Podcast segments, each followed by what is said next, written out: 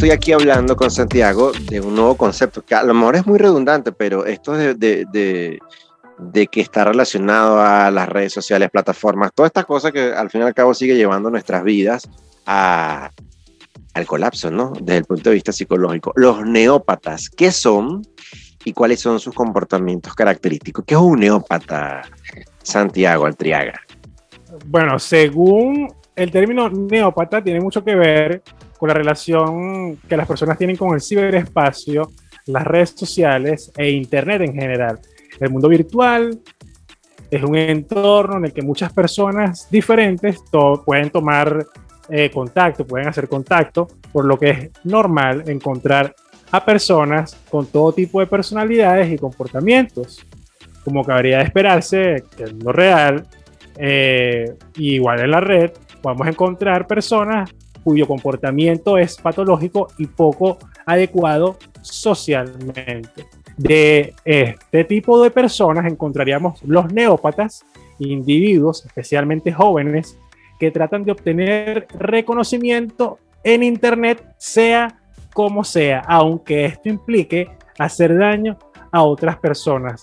Entonces, podríamos decir que la neopatía, la neuropatía, mejor dicho, engloba a todos aquellos individuos que muestran sus tensiones, delirios, agresividad o problemas psicóticos por medio de Internet, aprovechándose de la gran extensión y de la capacidad que ofrecen las redes para enviar amenazas protegidos por el anonimato, difundiendo también sus delitos. Esto hace mucha referencia, Jesús Manuel, a lo que en un episodio, creo que en esta versión express, hablamos acerca de los influencers y cómo un personaje hacía bromas que podría decirse que era un neópata que estaba tratando de llamar la atención con comportamientos que afectaban a la psiquis de la muchacha que estaba en la parada.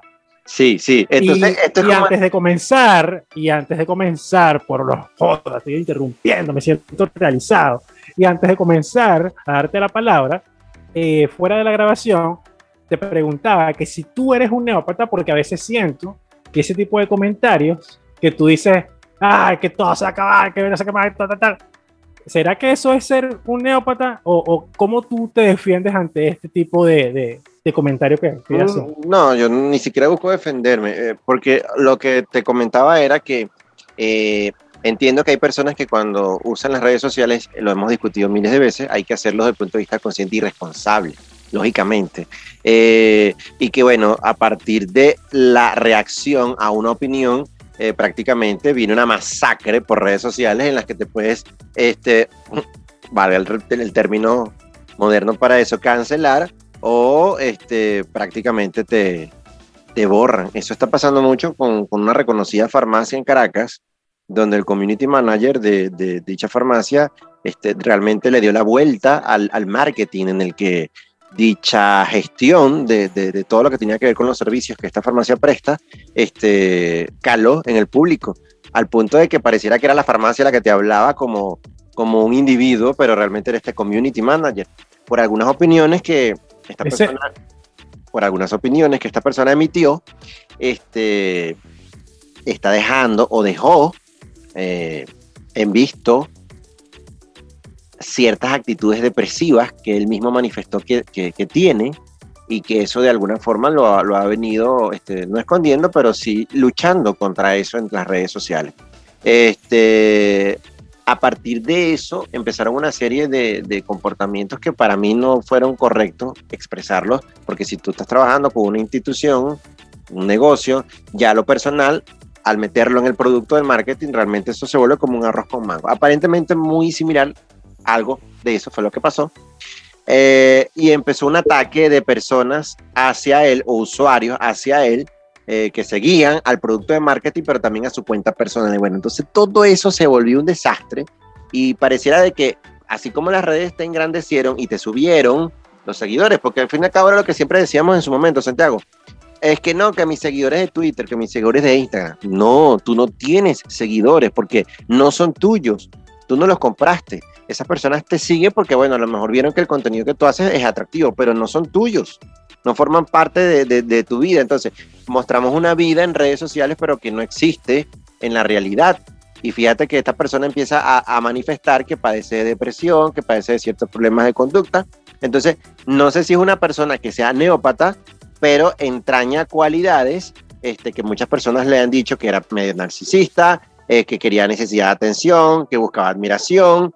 Entonces, esto lo hemos tratado muchísimas veces, pero aquí tenemos también ver que, que, las redes están haciendo daño. Ya lo hemos comentado cientos de veces, pero ¿qué tipo de neópatas tenemos dentro de este tipo de trastornos que, que se están presentando, Santiago?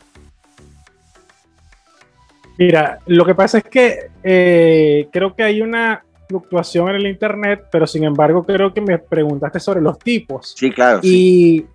están primero los impostores, como su nombre sugiere, son los neópatas impostores, que son aquellos que suplantan la identidad de otra persona para contactar a sus víctimas. Estas víctimas pueden ser amistades reales de la persona a la que le han robado la identidad o también pueden ser que sean personas desconocidas que confíen al ver la fotografía o la descripción falsa de este perfil. Se como unos hackers, esta gente parece unos hackers, ¿verdad? No, esos son suplantadores de identidad. Okay. Como cuando, por ejemplo, tú, tú, estás en Facebook y te dice Pepito Pérez quiere ser tu amigo y tú ves la foto de Pepito, que pone una foto de una persona que tú nunca has visto en tu vida, pero que es una foto un poco más amigable que tú puedes llegar a decir, no lo conozco, pero tiene un amigo en común, entonces lo voy a agregar.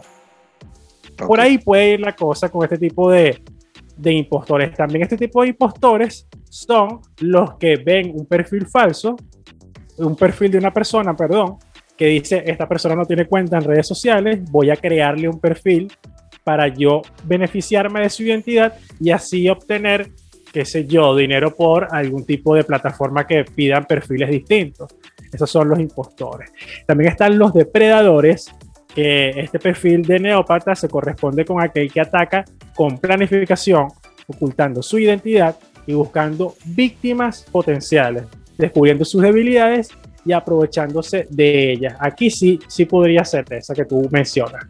Ah, esta persona está subiendo este tipo de contenido, ah, veo que está repitiendo tal cosa, voy a usurparle la identidad, creo que puedo planificar quitarle la cuenta a esta persona así, así, asado, y lo hace. También tenemos los informadores, que son los que informan de sus delitos. Dentro de esta categoría podemos diferenciar entre los tipos principales, el que informa del delito que ya ha cometido y el que avisa de los que tienen pensado cometer. Es decir, los que ya han, los que ya han cometido avisan que su delito está, está colgando, sí, que está, lo están colgando en la red porque ya, pues ya lo hicieron. Entonces son personas que bien pueden haber hecho un daño a un animal o incluso a una persona, haber grabado el vilacto y colgarlo en las redes para que se propague y la gente que los conozca o no, aunque sea por un seudónimo. Esto también se ha visto mucho estos días con el tema de la pandemia, que graban un perro o un gato al que le hacen actos terribles, nefastos y condenables bajo este tipo de neópata también. ¿Cuál es el otro, el último, Jesús Manuel? Eh, los retransmisores, pero previo quiero decirte que con, con, con, esto, Santiago, nos estamos adentrando a algo que es otro nivel. Eh, esta, es aquella persona que se expone en redes sociales, evidentemente, pero este es otro nivel en el que ya se está usando para cometer actos delictivos bastante oscuros, ¿no? Y, y que empiezan ganando al seguidor. Es, como eso, ¿no? Te van atrapando, te van haciendo el señuelo de, de, de, un seguidor, pero para al fin y al cabo tener un público para mostrar este, actitudes que van de, desde todo el punto de vista de la legalidad y del, del peligro a la vida. Entonces, con estos eh, tenemos los retransmisores, que son los relacionados con la categoría anterior, que eran los que habíamos dicho que son informadores, porque los retransmisores son aquellos que, que siguen a esta persona, este, pero también se, se, se ven como atraídas por ese delito que se está cometiendo y se comporta como una estrella ansiosa para conseguir fans y en el caso de estos, tener testigos de, de, estos delitos que se están cometiendo. Mucho de lo que estamos hablando es bastante parecido a lo que vemos en series, estas policíacas de, de, de estos canales, sobre todo norteamericanos, y una persona... Me encantan. Sí, y una persona me decía que Realmente, Santiago, cuando la sociedad norteamericana vende estos, estos productos como series exitosas, cuando tú analizas bien la situación, nos estamos dando cuenta de que es una sociedad quebrada, porque lo que muestra es la realidad realmente de, de, lo que está aconteciendo en su, en su día a día como sociedad. Entonces esta persona viene alimentándose de, de esa incertidumbre que está viendo en directo o un hecho punible y, y que lo retransmite, como ha pasado eh, por ejemplo, en tiroteos, en el caso más reciente que yo recuerdo fue el de Nueva Zelanda, donde por el Facebook Live una persona entró y asesinó a, varios en una mezquita. Entonces, ¿cómo controlamos esas redes sociales exactamente para poder, eh, digamos, tener una gestión efectiva de estas amenazas? Porque existen, están, ya están presentes, ya, ya no es algo que, que, es un cuento. Entonces, aquí dicen los especialistas que no es un hecho de que, que se no haya advertido de lo que una persona de este tipo es, el riesgo para la sociedad, sino es cómo detener esa circulación, cómo evitar que una persona que socialmente no se sintió aceptada, que fue degradada incluso por las mismas redes sociales, ahora las utiliza para cometer crímenes eh, de odio, raciales, este, y ahí es donde entra el papel de que una vez más lo seguimos discutiendo hasta qué punto las redes sociales sí nos conectan, nos llevan a un, nivel de, armonía comunicacional, porque bueno, tienes múltiples maneras de, llevar un contenido como este programa, pero también nos está limitando la seguridad de, un individuo a, su integridad física. ¿Qué opinas ahí? También tiene que ver mucho con el enfoque de las personas, porque sucede que dicen que las tecnologías son neutrales, solo que el enfoque que determinados grupos sociales, gobiernos, entidades políticas, entidades económicas, le vengan a dar esas tecnologías. Porque si bien este boom, este despertar del Internet nos, ha unido y nos ha permitido grabar este podcast, también permite que una persona pueda planificar algún tipo de delito digitalmente hablando utilizando el poder que tienen las distintas plataformas que conocemos hoy en día, hoy en día como redes sociales. Entonces, yo no identifico tanto y por eso mantengo las redes sociales porque no identifico tanto a la plataforma, es quien está detrás de la plataforma, quien crea una cuenta y bajo sus trastornos y sus problemas que, que no ha logrado resolver y que no identifica, busca exorcizar todo eso atacando a personas que nunca ha visto o que simplemente se encuentran dentro de su patrón de personas o víctimas que van a buscar. Por eso eh, eh, es tan recurrente hablar de las redes sociales en nuestro podcast, pero siento que debería ser enfocado a ese tipo de trastornos, como bien lo hemos abordado en este episodio hoy, porque al fin y al cabo somos los seres humanos los que utilizamos las redes. Es decir, si yo utilizo mi red, eh, mi cuenta que yo tengo en Twitter para escribir, eh, qué sé yo, cualquier tipo de, de sandada, eh, mira, evidentemente una persona se va a sentir ofendida o qué sé yo, alguien va a reaccionar, pero todo va a ser, todo va a ser bajo, el enfoque que yo le dé. ¿Sí me explico? Sí, exactamente. Entonces, claro, ahí está la posibilidad de que podamos elegir eh, a quién seguir, pero no por la polémica. Pero bueno, el, el, el, mundo de las redes sociales y la forma en que dinamizamos esa interacción, yo creo que cada día nos está demostrando cuán quebrados somos como, como sociedad a nivel general en el mundo,